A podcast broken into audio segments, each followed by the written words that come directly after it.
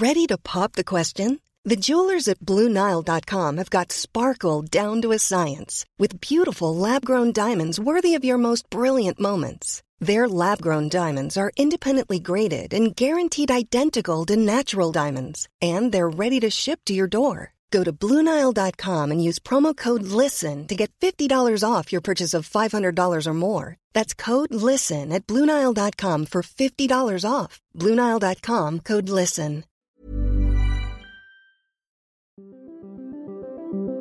Qu'est-ce que j'ai dit à, à Elon Musk? Vous voulez venir en Europe? On va avoir des règles et les voilà.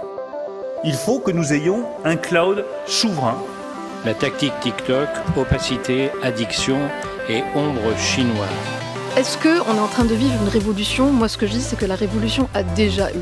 L'IA est déjà là, elle est déjà omniprésente absolument partout, et le monde ne s'est pas effondré.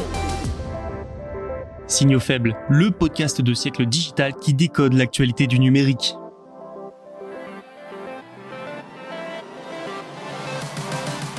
Bonjour à toutes et à tous en ce mercredi 15 novembre 2023. Comme d'habitude, nous allons décoder ensemble 4 actualités du numérique aujourd'hui. A commencer par les révélations dans le procès du siècle contre Google, Alphabet verse 36% des revenus issus de la recherche via Safari à Apple. Direction la Chine, ensuite, le pays revendique le réseau internet le plus rapide du monde, en partie grâce à l'incontournable Huawei. Nous irons également du côté de l'Australie où les cyberattaques se multiplient contre les infrastructures critiques, et petit détour par le Maroc également, le premier constructeur automobile marocain envisage l'introduction en bourse. On voyage aujourd'hui dans Signaux Faibles. Allez, je vous laisse avec la première actualité, bonne écoute. C'était des accusations, mais Sundar Pichai, PDG de la maison mère de Google, Alphabet, a confirmé que c'était la réalité. Mardi, le dirigeant a admis que Google versait à Apple 36% des revenus générés par la publicité sur les recherches Internet effectuées via le navigateur Safari, le navigateur d'Apple. Lundi, c'est Kevin Murphy qui a révélé ce chiffre lors de son témoignage. Il est professeur à l'université de Chicago et expert économique de Google, et selon les personnes présentes lors de ce témoignage, la divulgation du montant a fait grincer des dents l'avocat du géant américain. Cette information devait en effet rester confidentielle. Avant de poursuivre, un peu de contexte. En ce moment se déroule le procès du siècle. Il oppose Google au Doge, le ministère de la Justice américain. Google est accusé de pratiques anticoncurrentielles pour asseoir sa domination sur le marché des moteurs de recherche. Au centre des accusations, il y a des accords passés entre Google et des sociétés comme Apple pour que le moteur de recherche de Google soit celui utilisé par défaut sur leurs appareils.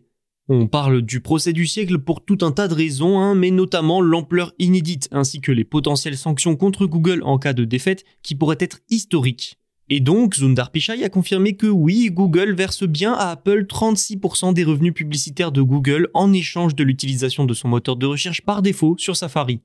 Mais il ne l'a pas confirmé dans le cadre de ce procès. Il témoignait dans un autre opposant son entreprise à Epic Games. Un avocat d'Epic a demandé aux dirigeants si l'information de Kevin Murphy était exacte. Il a simplement répondu c'est exact. L'avocat d'Epic a continué en affirmant que Google payait Samsung moins de la moitié de ce qu'il payait à Apple. Sundar Pichai a cette fois répondu qu'il n'en était pas certain mais que c'était possible. Pour vous donner une idée, ces 36% payés à Apple se chiffrent en milliards de dollars. Google a dépensé près de 49 milliards dans ses accords avec des sociétés comme Apple et Samsung. Après avoir été encore questionné par le défenseur d'Epic Games, Sundar Pichai a avoué que Google versait plus de 10 milliards de dollars à Apple. Ces révélations et aveux ne vont pas arranger la position de l'entreprise dans cette affaire. Ça explique également pourquoi Apple n'a jamais lancé d'alternative à Google. Les coûts engendrés auraient été importants alors qu'avec cet accord, eh bien, l'argent tombe sans coût de développement derrière. La Chine affirme avoir l'Internet le plus rapide du monde, et c'est en partie grâce à Huawei. Le géant chinois et China Mobile ont construit un réseau Internet de 3000 km reliant Pékin au sud du pays. C'est l'une des dernières grandes avancées technologiques de la Chine. Alors Huawei, vous connaissez. Quant à China Mobile, c'est tout simplement le plus grand opérateur téléphonique au monde.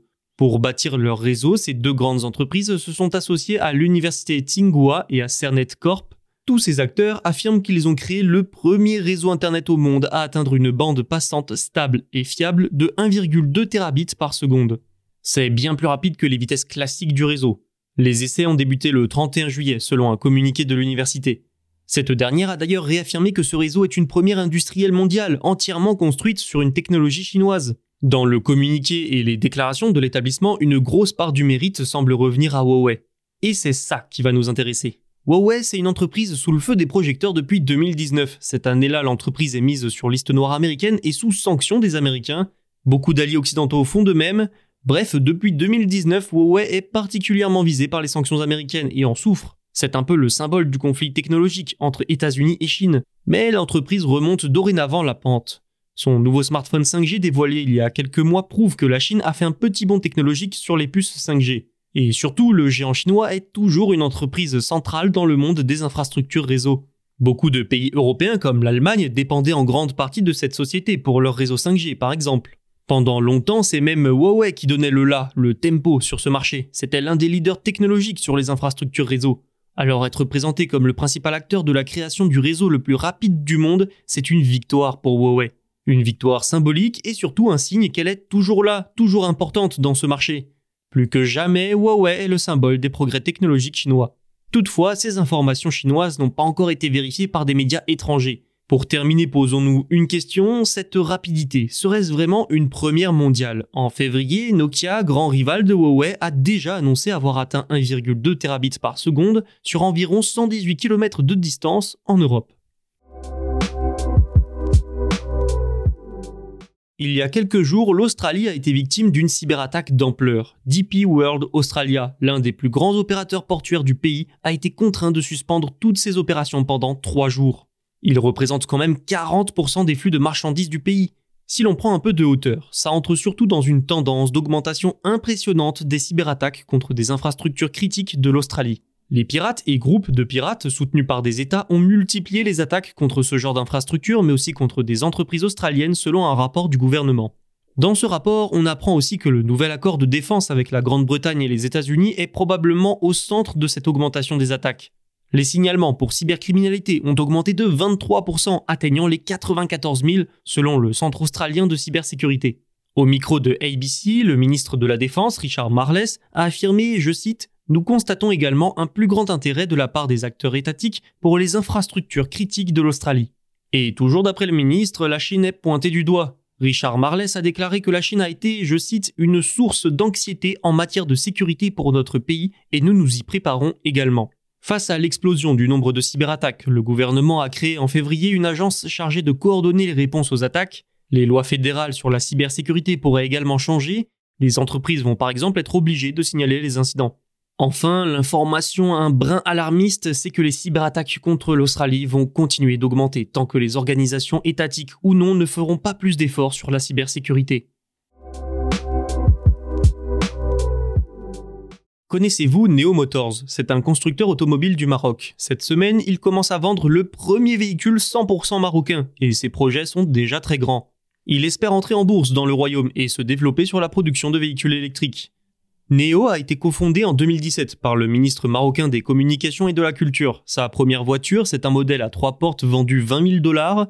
3 000 unités devraient être produites chaque année, mais la marque veut atteindre les 15 000 annuels d'ici 3 ans, selon Bloomberg. Vu son tarif, vous l'avez entendu, ce véhicule va venir concurrencer des voitures comme celle de Dacia ou encore de marques chinoises. C'est donc pensé pour être un véhicule accessible, une voiture pour le peuple comme l'a déclaré son dirigeant. Ce dernier a d'ailleurs détaillé que 200 commandes ont pour le moment été passées. Alors ça semble peu, mais le potentiel de marché est là. Le Maroc ne compte que 4,3 millions de voitures immatriculées pour environ 37 millions d'habitants. Le constructeur souhaite devenir le fer de lance de cette industrie marocaine, le tout avec le soutien du gouvernement qui souhaite faire du pays un véritable centre de fabrication et de commerce ouvert sur l'Occident et la Chine. Le roi Mohamed VI a rencontré les dirigeants de Neo Motors au début de l'année, une grosse publicité pour la société. Alors des véhicules de Stellantis sont déjà assemblés dans le royaume, mais le but des autorités c'est aujourd'hui de développer la fabrication de composants clés au Maroc, et ça a commencé par les moteurs avec une nouvelle usine à Kenitra en 2019. Ces efforts doivent permettre de développer la filière automobile marocaine en réduisant les coûts. Neo envisage également une entrée à la bourse de Casablanca ainsi que de se lancer sur le marché des véhicules électriques. C'est tout pour aujourd'hui, merci d'avoir écouté cet épisode. Vous pouvez vous abonner pour ne rien manquer. Tous les podcasts de Siècle Digital sont disponibles sur siècledigital.fr et les plateformes de streaming. Et on se retrouve dès demain.